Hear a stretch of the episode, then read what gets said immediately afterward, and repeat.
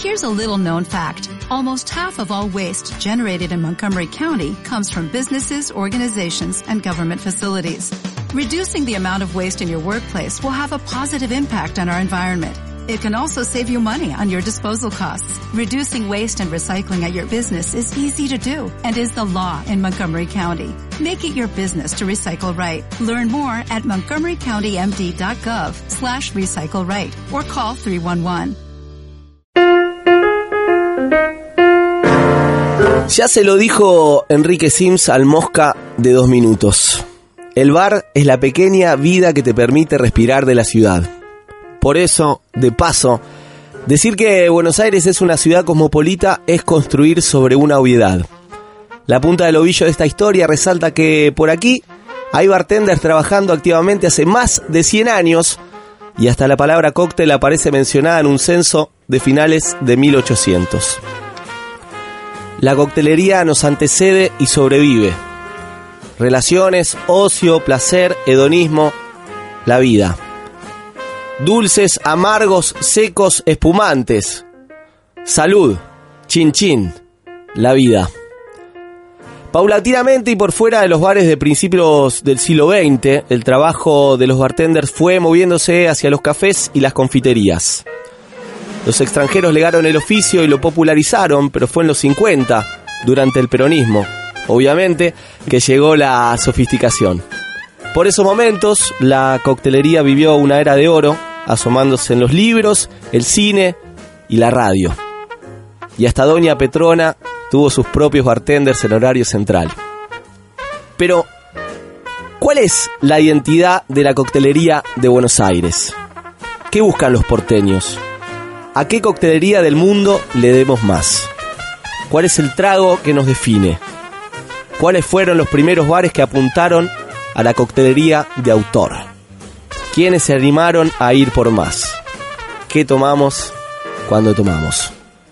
Soy Hernán Panesi y este es el quinto episodio de Food Stories y hoy, amigos, amigas, amigues, le vamos a rendir tributo a la coctelería de Buenos Aires y por eso para conocer los secretos de uno de los resquicios más misteriosos de la noche porteña.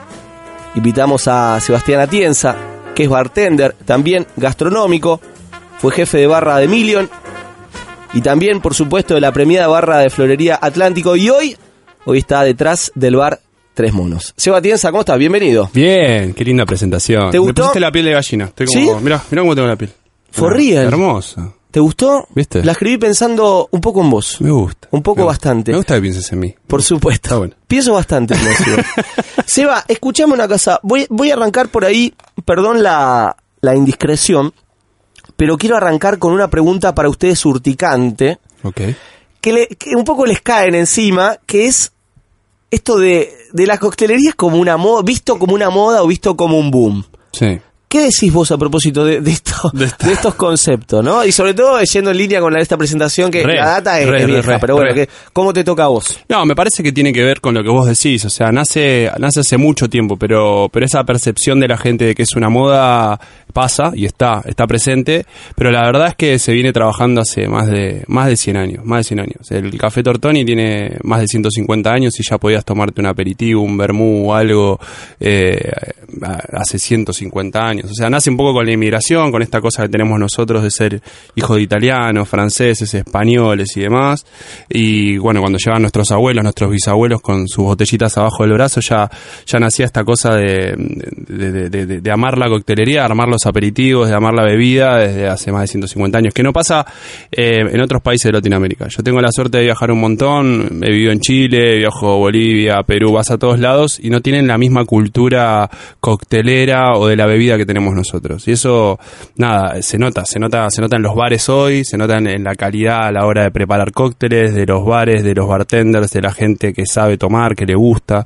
Eh, para mí no es una moda, es algo que que estuvo muy fuerte en los años 50, a principios del siglo ya había libros de, de coctelería, a mediados del siglo Santiago Pichín Policastro, en la época de Perón, como dijiste también, escribió un libro muy importante que, que para nosotros es base de un montón de cosas, que se llama Tragos Mágicos, y, mm, y después en los 80 se arruinó todo un poco por Tom Cruise y la película Cóctel, un poco, ahí medio que es...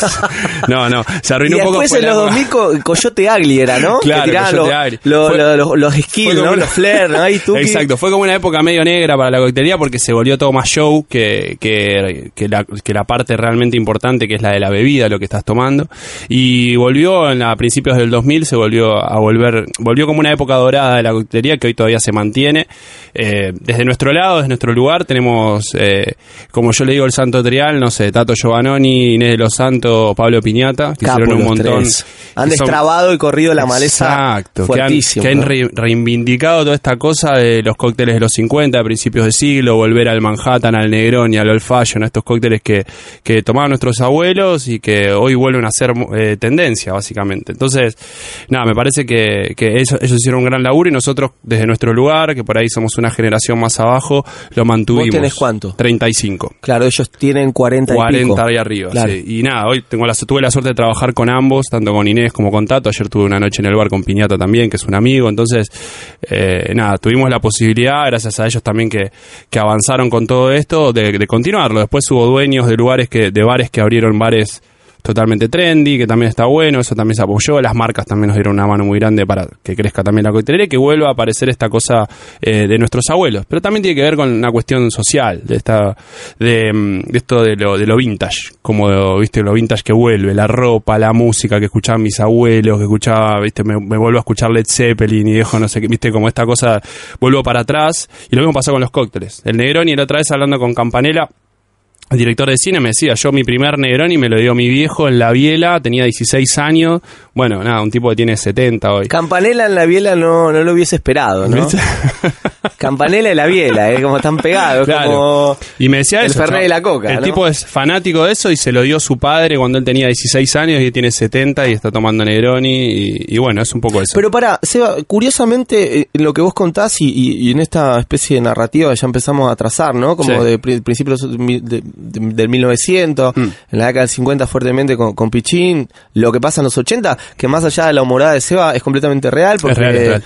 eh, Las copas grandes, los tragos de se colores. consumía, se consumía eso en los 2000, de los 2000 digo, aparecen estos tres eh, autores responsables de extrabar un montón de data. No obstante, sí hay como un fenómeno paralelo que son los que se montan y termina siendo los que eh, constituyen la idea de la moda, ¿no? Sí. ¿No? Sí, bueno, toda esta cosa de que me tatúo, me tatúo una copa cóctel ahora antes de empezar a trabajar es algo que pasa. Eh, se vuelve un poco, sí, se, se vuelve un poco más masivo toda esta cosa que quiero ser bartender ahora y demás, que está bueno, pero no entendemos en realidad, al nosotros haber trabajado, yo ya hace 17 años que trabajo, nosotros arrancamos sacando Fernet, eh, Caipiroscas, 3 millones, Daiquiri Frozen. Arrancamos con eso, nos comíamos palizas enormes. Yo trabajaba en Puerto Madero en un lugar de contra grasa mal, pero trabajaba ahí, me mataban a palos y arranqué trabajando así, limpiaba los pisos, cargaba la heladera. Hoy los pibes piensan que por ahí, porque a nosotros nos fue un poco mejor, viajamos Un por buen todo el Instagram, mundo. unos bigotes y para El adelante. Instagram, le mandamos una barba, vamos a lo de Fera acá a la vuelta, me corto el pelo como se lo corta Tato y ya Para está. Fera acá a la vuelta. Aquí. Acá. Este es un podcast. Fera acá a la vuelta. No, ¿quién espera acá es? a la vuelta, nada, es Ah, como decir a cualquier lado, ah, cualquier lado. ok, Puede ser Salón Berlín. Ah, pero puede digo, ser. Puede ser. Vaya pero con digo, copia a la gente comercial que va a estar muy contenta. Sí. Pero digo, puede ser a lo de cualquier amigo barbero que queda acá a la vuelta, voy, me corto el pelo, me hago dos tatuajes Sí. y empiezo a hacer tragos. Pero no, en realidad el, el laburo es mucho más fuerte. Una de las cosas que a mí más me gusta hacer eh, es cultivar esta cosa de los equipos de laburo y, y tratar de tener gente alrededor que entienda el trabajo como lo que es. Este laburo de gastronomía es, es totalmente... eh, para esforzarse, ¿no? Son muchas horas de laburo, todos tenemos muchos trabajos, o sea, no, no hacemos una sola cosa. O sea, la, idea de la superestrella No, es no para pocos o es errónea. Es errónea. Yo creo que los que quedan y los que trascienden es gente que realmente generó en la industria un cambio, hizo, hizo cosas importantes a nivel laburo. O sea, yo yo soy un tipo que laburó muchos años en muchos lugares, pero me quedé en esos lugares. Aproveché esos lugares, le saqué el jugo, le di a esos lugares también. Hoy los bartenders son golondrinas, ¿viste? Andan por todos lados. Trabajo dos días acá, trabajo un día ahí, hago un evento, ¿viste? Me voy, no, yo no estoy para esto, yo estoy para, ¿viste? Subir cosas a Instagram. Bueno, no. Eso vino, vino solo, vino solo. Es algo que viene solo. O sea, el Instagram vino solo. A nosotros me sumé al Instagram porque no me quedaba otra. Había que pero no es que digo, social, no claro. nací con Instagram. No fue al revés, decís. No, no fue al revés. Claro, en mi caso no, en sí. el caso de Tato tampoco, en el Dinés, de hecho, si ves nuestras redes, no son las redes más prolijas del mundo, pero digo, eh, tratamos de, de ayornarnos, ¿no? A mí me pasa con, con, con socios o colegas de, de- de mi época que también estamos en eso. Seba García, Lucas López Dávalo, gente que está como, empieza a trabajar y crece Claro. con esto. Y que tiene noción de carrera también. Que o sea, también, que- pero también tuvo todo lo demás. Claro. Hemos trabajado en eventos 14 horas, eh, cargando bachas de hielo y cargando la barra, descargando la barra. Hoy los bartenders ya no, no, yo llego al cerca del evento, hago lo mío, me voy. Bueno, es una percepción errónea, pero nada, de a poco se va, se va sacando eso y van quedando los que realmente, los que realmente valen, qué sé yo. Seba, voy, voy un poquito para atrás. Eh, me hiciste el favor de nombrarlo vos a Pichín. Sí. Sí, eh, para quien no lo conoce, pintémoslo un poco a Pichín y cuál es la importancia dentro de la coctelería de, de Buenos Aires. Bueno, Pichín es, eh, es lo que se llamaba el bartender, de- le decían el bartender de Perón, ¿no? Era, era un bartender que tenía, un- se puso un bar acá en el centro, muy parecido a historias como la de Oscar Chabrés, que también hoy tiene su bar en el centro, y esta cosa de que en el centro pasaba todo en esa época. la calle Maipú. En la calle Maipú, exacto, ahí donde, donde, donde Oscar también tiene su, su bar. Y, y bueno, y ahí él recibía distintas personalidades del ambiente de esa época, y bueno, y fue muy importante en este, en esta época realmente fuerte de la coctelería, junto con otros bartenders, Eugenio Gallo y demás, que, que después fueron haciendo carrera en distintos hoteles y demás. Él se, se diferenció del resto al sacar un libro muy importante, se llamó Tragos Mágicos. Con más es el que decía que sigue vigente, Sí, ¿no? que sigue vigente, los bartenders todavía lo usan, con más de, no sé, más de 100 recetas propias, ¿no? De autor, no, no de cócteles clásicos, sino eh, mostrando un poco lo que él sabía hacer, lo que le gustaba. Y, y bueno, después viajó por, por varias partes de, de Latinoamérica cuando terminó el peronismo y demás, se, se, se terminó yendo un poco de acá por la situación de la que se fueron muchos también, y terminó trabajando para distintas marcas, entonces también estuvo por Latinoamérica viajando y, fue de alguna manera embajador de la coctelería de Argentina en Latinoamérica, trabajó para marcas de ron y demás, donde vos vas por ahí a, no sé, a Cuba y lo conocen, o sea, esas cosas, ¿no? Entonces terminó viviendo en Miami, bueno, nada, no, no, no, no es, no es muy glamorosa la historia de cómo, termina, digo, pero eh, sí que hizo carrera y que la gente en el mundo lo conoce, y eso está buenísimo como embajador de coctelería. Lo que pasa un poco hoy con, con el señor Tato Giovannoni también, el dueño de Florería Atlántico, que, que también es un embajador hoy de coctelería y, y gracias a él también nos reconocen nosotros el trabajo que hacemos todos los días tras la barra. Hay una leyenda de, de Pichín y Perón que Perón le compra un barco. Ah, sí, No bueno, ese barco para que él vaya, Para bueno. que él vaya, digo, a la manera de embajador, representando la, la identidad, la idiosincrasia argentina, como el chabón tenía tanta magia, ¿no? Un tipo que, que hacía muy bien algo que para ese momento no se hacía Claro, bien, se hacía intuitivamente, y, y Perón le, le da la aval con el barco para que vaya a, a representar. ¿Cuáles fueron, Seba, a tu, a tu criterio, los, los bares que empezaron a marcar una identidad de la coctelería argentina? Empezá por donde, por donde a vos te parezca. Y yo cuando empecé a trabajar no había muchos bares. Arranqué, como te decía recién, hace 17 años. Eh, la realidad es que hay pocos bares que tienen 20 años o 15, 20 años. Eh, nada, gente visionaria que por ahí, gente que viajaba, que veía que afuera estaba pasando esto, que me pasa a mí. Yo veo un poco, viajo y me doy un poco cuenta de lo que pasa afuera y entiendo qué es lo que va a llegar acá, eh, de que la gente va, va a terminar entendiendo para qué lado va. Hace 20 años atrás tenías el, el Gran Bardanzón. Hermoso, sigue siendo hermoso, ¿no? Sigue siendo hermoso y sigue siendo un clásico. Un clásico. Ahí, ahí trabajaron los grandes, o sea, trabajó, trabajó Inés, trabajó Tato. En una época iba a trabajar yo también, no digo que sea grande, pero digo, y es un lugar donde le interesa la, donde le interesa la buena coctelería y siempre, siempre tienen ese ojo fino para ver a la gente que por ahí tiene Estamos una hablando, Seba, distinta. perdón, ¿de qué año más o menos? El danzón. El lanzón de que abre. Sí. Y estamos en el 19, 2009, ¿sería? 2009, 2009, sí. Fines del 2000, como te decías, ¿no? Gente que tra- fue trabajando y demás, eh, va, a principios del 2000, digo. Gente que fue trabajando un poco en todo ese laburo. Bueno, después tenés el 878, que ya tiene 15. Millón, que cumple 20 años el lunes también, donde yo tuve la suerte de trabajar.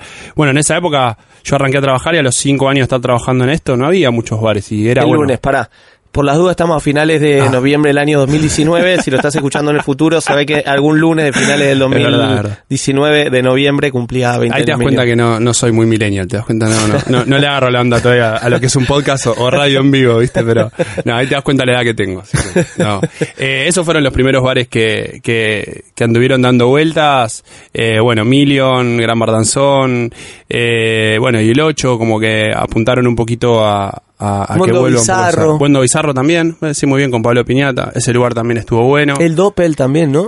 El Doppel tiene menos años, tiene 10, pero también lo, apunta, apunta un poco a lo que apuntamos nosotros con Tres Monos, que, que es esto de acercar la coctelería al consumidor. Eh, de ser un bar solo de coctelería, ellos son un bar solo de coctelería, no puedes tomar una gaseosa, ni una cerveza, ni nada. Entonces, Ellos todos los que me nombraste tienen esta política, digamos.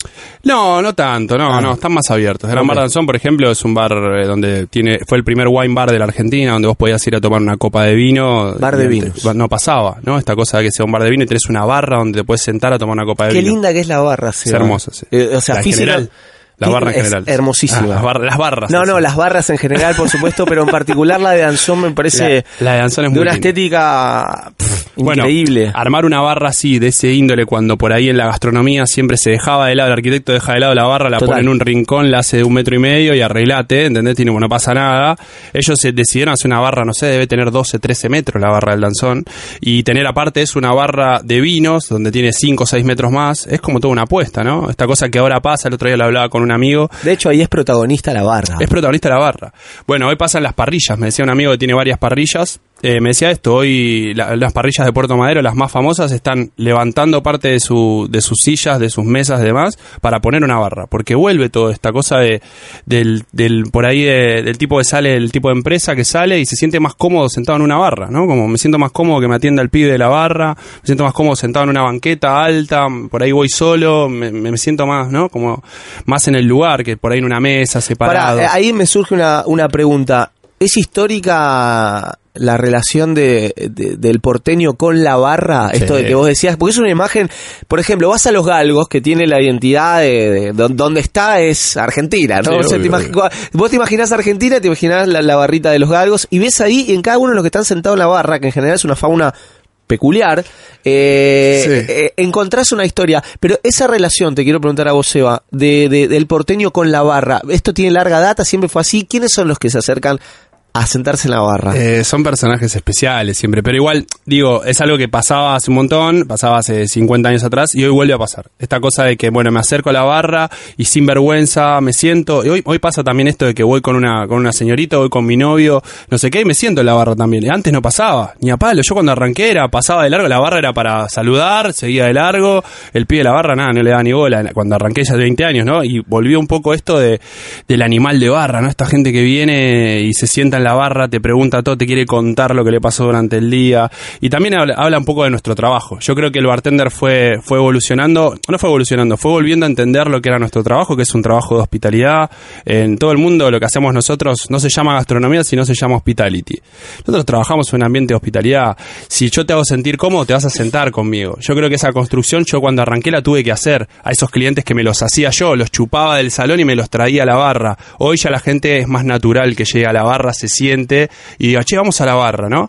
Pero bueno, también tiene que ver con un montón de cosas. Esto del lanzón de abrir una barra y hacerla enorme para que la gente entienda que, que se puede sentar en la barra para que no sea incómodo, porque a veces los lugares hacen esas barras que tienen cinco lugares, entonces es súper incómodo. Yo voy con un amigo y ya después no me tengo más lugar para sentarme y no me quiero sentar pegado al... Entonces, esta cosa de también desde la arquitectura verlo eh, es súper importante también, ¿no? Como decir, bueno, che, la barra está abierta para que vengan todos, ¿no? Y la hospitalidad del bartender de decir, te hago sentir como cómodo en casa, no me meto en tu conversación, no te molesto, porque también tenés un tipo enfrente todo el tiempo. Entonces, por ahí esa percepción de la gente de que es incómodo, hoy ya no pasa.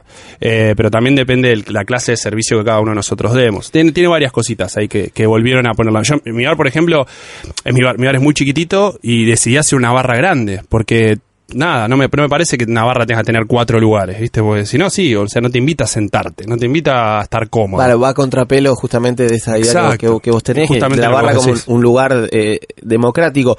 Te quiero preguntar por, por tragos y quiero también, así como hicimos un poco eh, la historia general de la coctelería contemporánea argentina, eh, hablemos de, no, de nombres de, de tragos. ¿Qué tomaron, o qué, qué venimos tomando lo- los argentinos, o en particular lo- lo- lo- los habitantes de Capital Federal o los que llegan a Capital Federal? Eh, ¿qué, qué, qué se viene tomando? ¿En general ahora o hace muchos No, años? si querés hacer un recorte de, de- por décadas, desde donde te, te parezca a vos. por Es muy loco porque todo tiene que ver un poco con lo mismo, ¿no? Eh, con la inmigración siempre, ¿no? Nosotros tenemos esta cosa del paladar adaptado a lo amargo, ¿no? A, a lo bitter, como, como algo, algo distinto a lo que pasa en todo, toda América casi, ¿no? Ni siquiera a, lo- a los gringos les pasa y demás que son, que están asiduos a tomar y a beber, a beber bien. Nosotros tenemos el paladar súper acomodado a lo amargo por nuestros abuelos en principio, con esta cosa del aperitivo de los domingos y demás, y este gusto adquirido que tenemos, que es un gusto adquirido, porque el alcohol es adquirido, a nadie le gusta el alcohol cuando empieza a tomar, o sea, no- vos no te pones a tomar porque te guste el alcohol, sino que te pones a tomar porque te querés poner en pedo, básicamente. Entonces vas adquiriendo este, este gusto por el alcohol y, a nosotros nos viene de ahí, por ahí un poco de nuestros abuelos, la inmigración y todo, esta cosa de los aperitivos, porque tenemos, somos hijos de italianos, españoles y demás. Eso por un lado. Y por otro lado, esta cosa de, de que tomamos mate también, entonces, que no pasa por ahí en Colombia, en Venezuela, entonces también tenemos esta cosa del amargo muy, muy sobre, sobre la lengua todo el tiempo, y nos gustan cosas como el Campari, obviamente, el Fernet, eh, los Negronis, y por ahí te volvés un poquito más, que te empieza a gustar un poquito más el alcohol, va subiendo, pero acá es lo típico arrancar con Fernet, arrancar con Campari, arrancar con ese tipo de cosas, siempre es algo que, que la gente toma y que también hace en su casa, entonces se vuelve muy popular y demás. Después ya desde la coctelería lo mismo, como el mismo recorrido. Arrancás tomando dulce, porque es lo primero que te gusta, arrancás tomando un daiquiri, un mojito, una caipi y demás. un- eh, justamente por sabor adquirido, Por sabor más adquirido. natural. Exacto. No, te- Cuando- te- te- más habitual, quiero decir. Una de las cosas que nosotros percibimos bien de Pasar chiquitos del colacao, ¿no? De la leche chocolatada a tomar un daiquiri de un, un frutilla café, y o te, tomas un café, Claro. ¿viste? Vas por ahí. Entonces, el, el primer gusto adquirido que tenemos es lo dulce. Somos bebés, nos dan algo dulce y flasheamos y es lo la- mejor la que nos leche- pasó en la leche, de hecho, tiene azúcar. Entonces nos flasheamos así, con el alcohol pasa lo mismo. Mm. Eh, entonces arrancamos tomando dulce, que el Gancia con spray, que Mm. el Fernet con coca, ¿no? El Fernet solo no, Fernet con coca, que el daiquiri, que el... ga- Bueno, todo lo que es bien dulce, la caipi, el mojito y demás. Y después, también gracias al laburo del bartender, no, siempre es del bartender, porque mucha, mucha gente también viaja y empieza a conocer otras cosas, pero también es nuestra responsabilidad ir educando al consumidor y que vaya llegando a entender por ahí distintas cosas. Yo te voy llevando desde lo muy dulce a lo más cítrico, de lo más cítrico se te va afinando el paladar y empezás a querer algo más seco y ese es un poco el camino. Entonces, para arrancar siempre la gente toma mojito, daiquiri, caipi y demás. Después te vas, vas evolucionando y por ahí pasas eh, a... voy a hacer saltarín y vuelvo a la figura de Pichín. En, la, Sí. en la carta de Pichín, en este, en este libro Biblia de, de Sí. Pichín, ¿qué sugería? ¿Cuáles son los tragos? Digo, los Y nombres. eran que duros los tragos. Ah, sí. eran duros. y bueno, la década del 50 eran duros, para adelante. eran ¿no? duros, eran duros. Bueno, nada, hoy también, hoy también la gente viene ¿Pero a la qué había? y ya te qué- pide qué- un old fashion. Ah, old fashion había. Y, no, no, no, en esta, hoy te piden un old fashion ya la gente. También eso, eso pasó, viste, que también es esto, que ya reivindicaron un poquito esto. En la carta de Pichín había desde un clarito, que es el típico, el típico cóctel de, de Pichín. Que Era el de él, ¿no? El clarito. él, el clarito. Que eh, sigue vigente en las cartas, ¿no? Uno va a un hotel o a, no sé, a cualquier lado y tienen un clarito. Pero es esta cosa del dry martini, pero eh, con más vermú. ¿No? Como esta cosa de no hacerlo tan duro, ¿no? No, Que no sea solo, pero también esta cosa de agregarle el vermú, que también obviamente es muy italiano-español, esta cosa de argentinizar al dry martini es algo que hizo Piccini y eso es uno de sus clásicos. Después tenés Antesala del Infierno, son muchos cócteles que son duros. Son duros, no son fáciles, ¿sí? Eh, pero bueno, nada, él tenía su público, la gente que le gusta ese tipo de cócteles. Eh, es un tipo clásico, ¿no? De los cócteles clásicos. La, la coctelería nace como eso, como clásico, como bebida. El la primera referencia a la palabra cóctel, como vos decías acá en Argentina, fue a principios de 1900 o a fines de 1800. Pero la primera referencia a la palabra cóctel a nivel mundial fue a principios de 1800.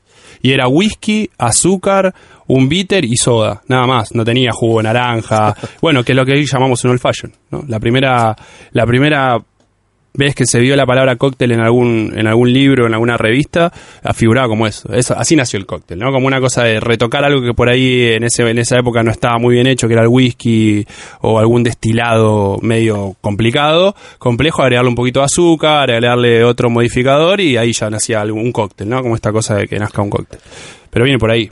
Seba, aprovechándote y aprovechando un poco también el oficio que, que vos y los de tu generación y la generación previa le meten, que es democratizar la idea de, de la coctelería y la gastronomía y, y del conocimiento, y porque el conocimiento es poder y mientras Obvio. más sabemos, mejor, mejor consumimos. Voy a, dar, a agarrar esa media y la voy a dar vuelta, porque Buenos Aires, sí, como, como capital cosmopolita, una de las capitales más importantes de, de toda la región, que tiene coctelería hace mucho tiempo, que, que los bares tienen buena coctelería, que las cafeterías han ayornado, Obvio, que, sí. que los hoteles tienen y demás. Eh, todo eso como una noción popular, decía darlo vuelta.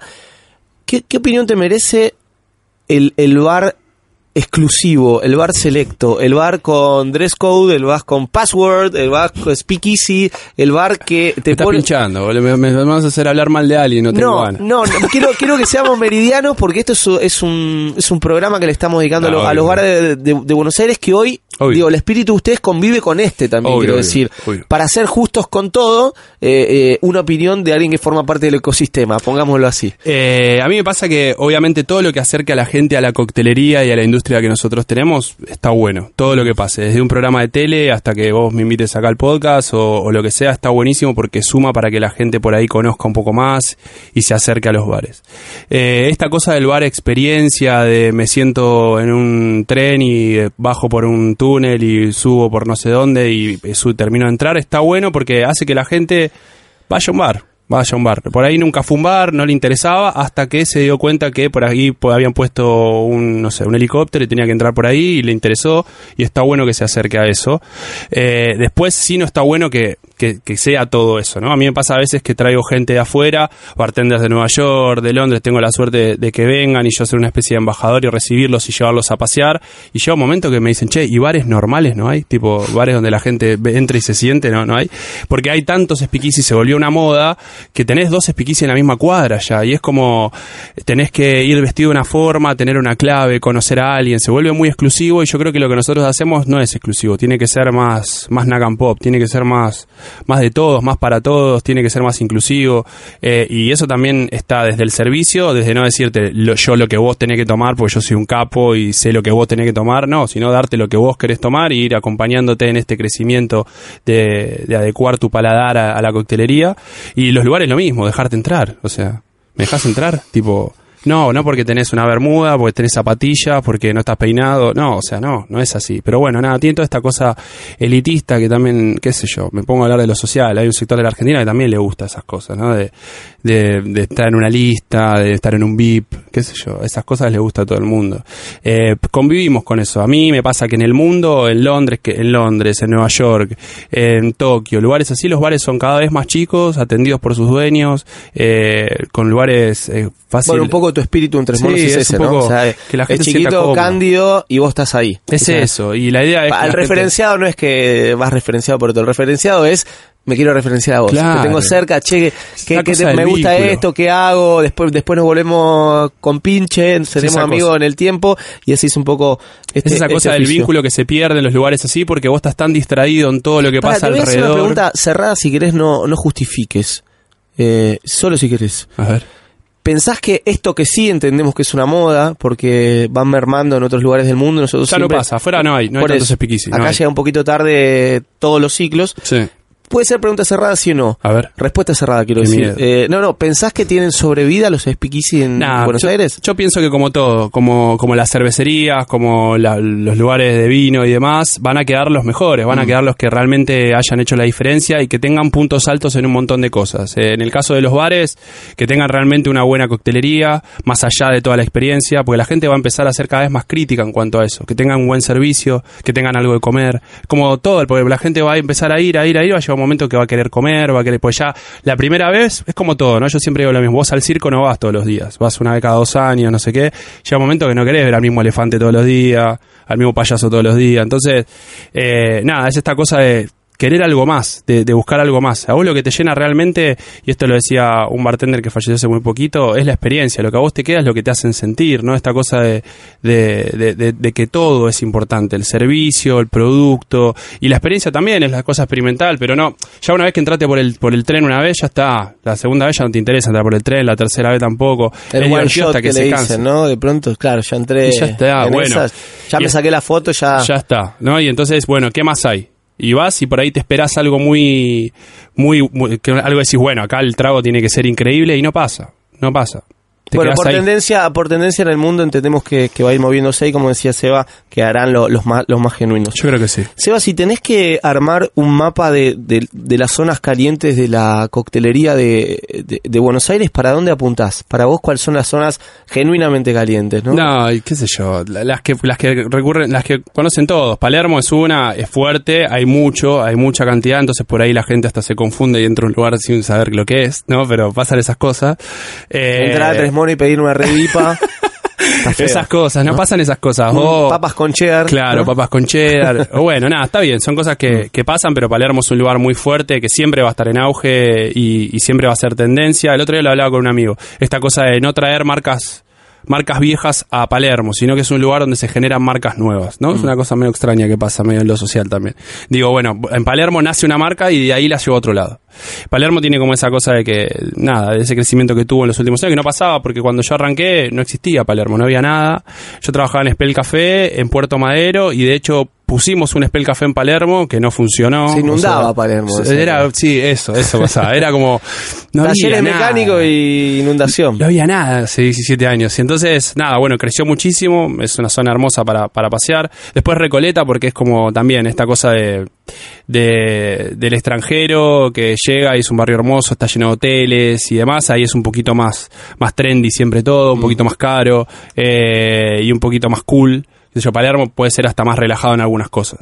Pero Recoleta también es fuerte. Y yo creo que ahora está creciendo mucho, bueno, toda la parte de Chacarita, eh, que es como lo que se viene en general a nivel coctelería y a nivel gastronomía en general. Chacarita está creciendo mucho, se va corriendo Palermo un poco eso y se corrió. Villa Crespo todavía no terminó de tomar de tomar color y yo creo que Chacarita ya, ya tiene toda una zona eh, gastronómica muy muy interesante. Ahí ahí es el para mí es el futuro lo que se viene ya sea Chacarita y colegiales, ¿no? Va, va por ahí. Sumo una para, para introducirte en otra, en otra pregunta. Eh, sumo retiro con lo que fue el Plaza, que ahora está en remodelación, que el pla- la barra del Plaza siempre ha sido del Hotel Plaza Con Diego. el Colo, sí, un amigo, el bartender de ahí, ¿Cómo, Pablito. cómo se llama? ¿Cómo es el apellido? Pablito, no me acuerdo cómo era el Eh, apellido, pero Pablito el Colo que es un, es un genio. No Bueno, estaba más, no estaba más, ya se, ¿no está se más? fue hace reto, no. Pero el Plaza siempre fue como de, no sé, viajabas en un túnel del Sí, tiempo, ahí tenías experiencia, tenías ca- cantidades y buena Sí, obvio, obvio. Eh, digo todo esto para decir el barrio de Retiro, que es donde vivo, y, y para preguntarte a vos la importancia de las barras de hoteles también en la, en la construcción de una identidad de, de- de coctelería porteña. Y es re importante, es la puerta de entrada de un extranjero, por ejemplo, ¿no? O alguien que llega de afuera, llega al hotel y va a tomar algo a la barra, ¿no? Esta cosa, y se perdió muchísimo. Hoy los bares de hotel, o sea, se quedaron en el tiempo, muchos quisieron reivindicar esto eh, y demás, pero bueno, nada, faltaba esta cosa de lavarle la cara. Hoy pasa, hay, hay lugares como el Pony Line, que, que es un es un bar muy arriba, es un hidden bar, pero la verdad que hace una coctelería contando un poco la historia nuestra, tienen un, tienen canillas de vermú con todos los vermú que hay nacionales, o sea, muestran un poquito nuestra identidad, que está bueno, no sé, el Forcito llegan los Stones, entonces, si bajo al bar, está bueno que por ahí cuente un poco la historia de lo que está pasando acá, eso está bueno, eh, pero bueno, nada, hay bares que se van quedando, hoy también el Alvear también hace un, un trabajo con la coctelería que es importante, lo ve también como, como, como tendencia y trata de, de apoyarse en eso. Eh, nada, hay, hay varios hoteles que están un poquito tratando de mejorar su propuesta de El coctelería. Claridge, El Claridge también, bueno, como cóctel, como bar clásico de hotel también, clásico, clásico, pero bueno, por ahí esos hoteles se fueron quedando un poquitito, el Claridge, ¿no? El Plaza, se quedaron como, como en esta cosa de, de, de la coctelería muy clásica y entonces la, el extranjero que llega directamente se va, ni paran el... perdón, Gabriel es- Santinelli. Gabriel Santinelli. Ahí está, quería rendirle honor, que es un genio absoluto. Cuando fui me hizo dos claritos. Ahí va. ¿Dos te tomaste? Sí. Bien, te fuiste medio feliz. Te fuiste feliz. siempre del Plaza me iba como me tenía que ir, porque el Plaza, que creo que está cerrado ahora porque lo estaban remodelando, ojalá que cuando estén escuchando este podcast ya esté abierto, Eh, me detuve por eso, estaba, Bien, estaba bien, buscando el nombre de, de este, de este caballero, que es importante también para la, Obvio, para obvio. la coctelería. Eh, estaba, me acuerdo, 150 pesos el, el Negroni y te daban una bandejita. El triolet, te daban un triolet. pero no te daban tipo... eh, Cantidad. no, pero te daban tipo, no sé, Sí. eh, Eso es hermoso. un- bueno, eso es Italia. Una brusqueta de no sé qué. Eso es Italia. Vos vas a Italia, te vas al Camparino, en el Duomo de Milano, te vas a te sentás y tenés arriba de la barra tenés de papas fritas, aceitunas, todo, y te, lo, te podés comer lo que quieras con, tomando tu aperitivo. Eso es algo muy tano. Bueno, de ahí viene un poco esto. ¿vale? También en el New Brighton, no sé si fuiste a New por Brighton. supuesto que sí, por supuesto. Aldo Charri que... Aldo, ¿sigue? ¿No se jubiló Aldo? No, está ahí, está ahí. Mirá Estuvimos vos. haciendo un evento el año pasado. Es un, la verdad que es uno también uno de estos monstruos cocteleros. Pintámelo, pin- te voy a dejar que lo, que lo pintes. ¿Lo dibujo? Por favor, porque es, es, es, es uno de los viajes en el tiempo más... ¿Querés es experiencia? Y más genuino que eso, o sea, no hay. No, es Escuchen esto- a Seba que va a pintar Es una esto- escena alucinante. Es esto de esta de este bar medio de estilo inglés, el New Brighton, con un señor, eh, un señor señor eh, que todavía tiene todos los pelos, que eso está bueno. Yo no creo que llegue a esa época con, con todo, con todos los pelos, con toda la peluca norte. Tiene toda, toda su, su pinta eh, con su camisita, su moño, su chaleco, y te imaginas un tipo que yo ya lo conozco, Aldo y demás, y ha ido a la casa y todo, eh, que viene en el bondi y viene ya todo trajeado, pintado temprano a la mañana, hacen doble turno, esta cosa del bartender como era antes, ¿no? Eh, viene a la mañana, corta un ratito a la tarde y después sigue a la noche, eh, te atiende como si fueses, no sé, el presidente de la nación, no le importa que seas un pobre pibe que sos cadete o el director de, no sé, el CEO de, de Google, no le interesa, y te atiende de la misma manera, te cuenta las mismas cosas, te hace el trago que quiere, el trago que quiere te hace, no, no te hace lo que vos querés. No, ahí ya sí es como, tomate esto, que esto te va a hacer bien, refrescalo así, hacelo así, pa, pa, pa, pa, pa, todo es muy simple, todo es a pulso, todo muy a pulmón, como era, como era todo antes y como por Y ahí. ese lugar, perdón, ese lugar bellísimo con un tipo que a las 5 de la tarde o 6 de la tarde toca el piano, con esa madera, esos espejos. eh, Era, en una época era una casa de corbatas, bueno, de ahí venía una casa de... de, de, de- de- En la vieja de Buenos medias, Aires. de esa cosa de medias, corbatas, camisas y demás. De hecho, ves algunas cositas que han quedado ahí que dicen corbatas, camisas como cajoncitos y cosas que quedaron de eso. Era una fábrica de eso y terminó siendo primero como un comedor para esa fábrica y después terminó siendo un bar. Qué belleza. Mira, si querés secreto, te habla vos que estás escuchando este podcast.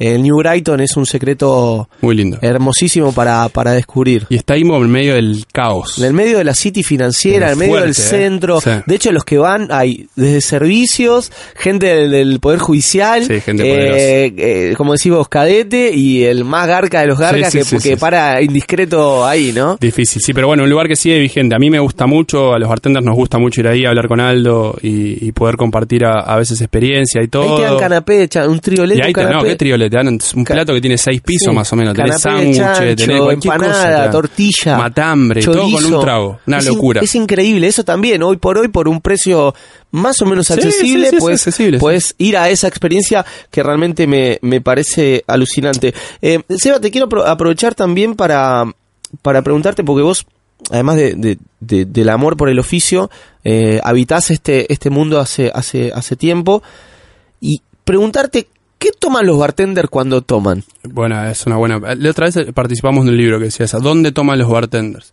Eh, pff, no es muy lamoroso, ¿no? Todo lo que hacemos. ¿No? Imagínate que no, al terminar, obviamente nos gusta probar cosas. Yo tengo la suerte de viajar muchísimo y me he gastado sueldos y sueldos y sueldos en, en coctelería. Eh, en Londres me gasté, no sé, alguna vez me gasté 200, 200 libras, de seis años atrás, que fue la vez que más gasté en mi vida, que también fue un lugar donde me sentí súper cómodo y no me di cuenta. Y empecé a gastar, a gastar, a gastar, me tomé dos, tres, cuatro y pasó. Eh, hoy no, nosotros terminamos el servicio tarde y al terminar tarde te tomas o un clásico, eh, yo particularmente tomo cerveza y tomo whisky. Es como algo que, que hoy me pasa. Cuando estaba en mi época de florería tomaba muchos negronis. Eh, y después empecé a tomar whisky y ya ahí me quedé, ¿no? Empecé a, pasear un poquito por todos los whiskies. Arranqué tomando como, como todos deberían arrancar tomando es decir, un irlandés, después pasar por un americano y hoy ya tomo whisky escocés y mientras más sumo mejor. Bueno, toda esta cosa del paladar, también uno, uno le va creciendo el paladar y va empezando a tratar de tomar otras cosas. Y también es esta cosa de relajar un poco, ¿no? No, no estar viendo si el Manhattan sale bien, el Old Fashion sale bien, pero siempre un bartender toma lo clásico, toma lo clásico, apunta a lo clásico, que es lo que más le gusta, un Old Fashion, Manhattan, Negroni, siempre que le prepares es un bartender va a estar bien. El que por ahí tuvo una noche difícil el día anterior se puede llevar a tomar un Bloody Mary o un Gimlet, ¿no? Como para refrescar un poquito, refrescar o levantar un poquito el ánimo. Eh, pero después la mayoría de nosotros tomamos cerveza y whisky, no, no, no vamos a andar dando demasiado, Mira, demasiadas espera- vueltas. esperaba, esperaba otra cosa del prejuicio, ¿no? O sea, el prejuicio siempre con el bartender es que también viven una vida súper loca y no sé qué. Y La después, vivimos, ¿eh? Sí, por los horarios, Pero después muchos son, o sea, son obreros, son gente que después, Sí. se- como decías vos, el, el, el caballero este que está en New Brighton, después se va en el bondi y se va trajeado como, ¿no? Como... El bartender es un aristócrata de la clase trabajadora, decía en la misma película de Tom Cruise, ¿no? En, sí, en, en cóctel. en cóctel, ¿no? El San Aristócrates. Bueno, la, la- reivindicamos finalmente. a Nah, Cóctel. sí, sí, tiene cositas lindas. Pero digo, eh, nada, no, no, la verdad que cuando terminamos de laburar a- al hacer tantos cócteles, preparar tantas cosas para la gente y demás, uno tiende a, a hacerlo más simple que pueda. Y también es lo que le pasa a la gente en el- lo que le pasa a la gente en el paladar en general. Le va pasando al cliente. Llega un momento que a mí me pasa que yo tengo clientes realmente que saben beber y pueden arrancar con un gin tonic pasan por dos tres tragos de alcohol y de, perdón de autor nuestros y terminan tomando un whisky. Terminan tomando un whisky. Porque o sea vas como el paladar se te va haciendo cada vez más simple. O sea y también la coctelería va por ese camino. Cada vez más simple la simpleza. Pocos ingredientes sabores por ahí un poquito más intensos o más marcados. Pero como la cosa más simple no tanto biribiri en la parte de arriba del vaso sentarte y tomar algo simple y decir me relajo un toque, no estoy constantemente con que se me abren ventanas todo el tiempo porque el lugar se prendió una luz, el otro se sale humo, acá tengo humo en el cóctel, como bajar un toque, relajar y disfrutar de lo que estoy tomando es un poco lo que es tendencia, le pasa a los clientes hoy, es lo que nos pasa a nosotros cuando terminamos de trabajar. Después de estar todo el día con la luz, con el que te gritaba, con el que te pidió, que no sé qué, ah, bueno, bajemos un toque, vamos a disfrutar un poquito de este momento y eso pasa con cosas que por ahí disfrutás desde el paladar y no tanto de esta cosa de... El estímulo de todo visual. lo demás, el estímulo visual, exacto. Seba, las últimas dos y voy a dejar la, la más picante y voy a meter spoiler porque si llegaste hasta acá, eh, si llegaste a este momento del podcast, eh, eh, quiero que vamos a hablar, quiero decirte que vamos a hablar de, de Messi y esa va a ser la última, Oh, la última pregunta. No me, no me libero nunca. No, lo, pero tengo, bueno, lo tengo marca bueno, personal, bueno, lo tengo en la espalda. Eh, pero hay mucha gente que no lo conoce Nah, y sí. el público Pará, también atendí a. Jagger, si querés te puedo contar eso. No. no, ¿qué me vas a manejar el Eso tiempo no, de mi no, te digo, podcast? no, no, no, te digo, porque, viste, para pateártela para otro lado, qué sé yo. No, Lionel bueno, bueno. No, la primera que te quiero hacer, también para eh, aprovechar que te tenemos y que venís con un proyecto que creo que arrancó este año, Tres Monos, eh, que nos cuentes un poco de, de qué va, cuál es el espíritu y, y qué pretendés que pase también en esa experiencia que vos también plantás. Bueno, es volver a esto, volver a volver a las bases. Tres Monos es un bar. Eh, es un bar para todos los días, es un bar de vínculos, es un bar de amigos, es un bar hecho por bartenders para, para consumidores y gente que realmente le gusta tomar, le gusta beber y pasar un buen momento, eh, donde va a relajarse, donde va a, aflojar todo eso que le pasó en el día y, realmente es esa la experiencia, ¿no? Hacemos mucho foco en la hospitalidad, en el vínculo que, tenemos con cada una de las personas que están ahí, en saber lo que le gusta tomar, en cómo se llaman, en, lo que realmente importa y, y que creo que va a hacer que perdure la industria, ¿no? Eh, porque todo lo demás, como te digo, va a llegar un momento que te vas a aburrir de, de entrar por el mismo lugar, hacer la misma cosa y va a quedar realmente lo que te hacen sentir y es lo que, lo que nosotros queremos reivindicar un poco. Eh, es un bar de estética punk, eh, se escucha buena música, música que, como decimos siempre, música que puedes cantar o que, o que conoces, no música electrónica ni, música por ahí eh, está de moda, sino música que, que realmente si uh, escucha esto, me hace acordar a tal cosa, toda esta cosa de de tocarte un poquitito eh, toda esta fibra interna, eh, es un poco lo que tratamos de buscar. Es un bar súper chiquito, lo cual en Argentina es difícil. Al, al querer poner un bar así tuve muchas críticas de mis amigos, colegas y gente que admiro mucho, porque, porque nada, el argentino no está acostumbrado a eso, está por ahí acostumbrado un poco más al lujo y a que hayan arañas de oro y subtes y trenes y helicópteros y demás. Y yo me, me, jugué a hacer algo que pasa en el mundo, que, que, es tendencia en los lugares a donde más me gusta tomar a mí, en Londres, en Nueva York y demás. Son bares chicos, atendidos por sus dueños, eh, donde sabes lo que estás tomando, donde hacemos mucho foco eh, en, que, en que tomes lo que tengas ganas de tomar y que realmente lo disfrutes y te lleves una experiencia hermosa y que realmente quieras volver, pero quieras volver el otro día, no en dos años, o traer un amigo a ver qué onda, ¿viste? Como, eh, eso es un poco lo que hacemos. Junto con eso abrimos un estudio, estudio taller, tipo escuela. Para, para, empezar a formar gente. Para formar gente de alguna mm. manera, por un lado bartenders, que es la parte más romántica, y por otro lado consumidores. Poder a, a, a, también sumarle un dato más a ese tipo que viene todos los días al bar, que le gusta la coctelería y que quiere saber qué le gusta tomar. Bueno, esto que decís eh, va en línea directa con todo lo que hablamos en, en, este episodio, ¿no? Como formarse, tener data, siempre va a ser más beneficioso para la experiencia de, de, de todos nosotros. No, la última, porque no, te, no vas a zafar. Eh, Lionel Messi. Lionel Omar Messi. Leon, Leon, Andrés se llama. ¿Cómo se llama? Lo bueno, metí, viste, Lionel, bueno, eh, Lionel Messi. Gustavo Messi. Lionel Messi. Eh, tuviste la, la chance de, de, de, ser uno de los bartenders que tuvo su fiesta de casamiento. La pregunta que te voy a hacer es, ¿dejó buena propina? Eh, Eh, fue una experiencia hermosa. Eh, ¿Cómo esta como, está? pasas- Sí, pasas- sí, como, te Como estoy tirando- futbolistas, Te estoy tirando la boba, la de Alessandro. la tac. Eh, mm, ¿Dejó buena propina? Propina, ¿no, cuánto te pagó? ¿Se no entiende? fue, no, tampoco, no, ni, ni una cosa ni la otra. Mm. Eh, primero quiero agradecer a Ramiro Ferreri, que fue el gestor de todo esto también, que, que es el tipo que nos Un invitó a hacer eso. ¿Te dejó Eh, buena propina? Eh, le mandamos un beso y no Intuyo que fue, no fue, que no. Lo voy a decir yo. no fue, que no. no, no fuimos por la plata. No, no nos llevamos nada de, Perfecto. nada de dinero en general, digo. Como no, no fue algo que hicimos por el dinero, lo hicimos más que nada por, por pasión y, Y por, estaba Leo ahí, que es lo más grande. estaba Leo y todos, ¿no? Todos los Todos, que vimos, los monstruos esos que El son Barcelona increíbles. entero. Todo el Barcelona, la selección entera. La verdad que fue una experiencia que hasta el día de hoy la contamos, fue hace dos años, un poquito más, no sé. Y, mm, y quedó, quedó para nosotros como algo fuertísimo. Eh, él es un divino mal, eso sí te lo puedo decir. Eh, la fiesta fue muy, muy divertida en cuanto a la experiencia para nosotros. Eh, no fue el mejor casamiento al que fui, eso te lo puedo decir. Epa. Mira, buena frase para cerrar este episodio. Seba, eh, un placerazo tenerte en No, Food Hernán, Stories. por favor, loco. Para mí es un placer estar acá. Gracias por invitarme. Gracias a vos. Amigos, este fue el quinto episodio de Food Stories en la operación. Hoy estuvo Agustina Chicote en la producción Cristian Maral, en la producción general de LED.fm. Mela, Melitón, soy Hernán Panesi y así termina el quinto episodio de Food Stories.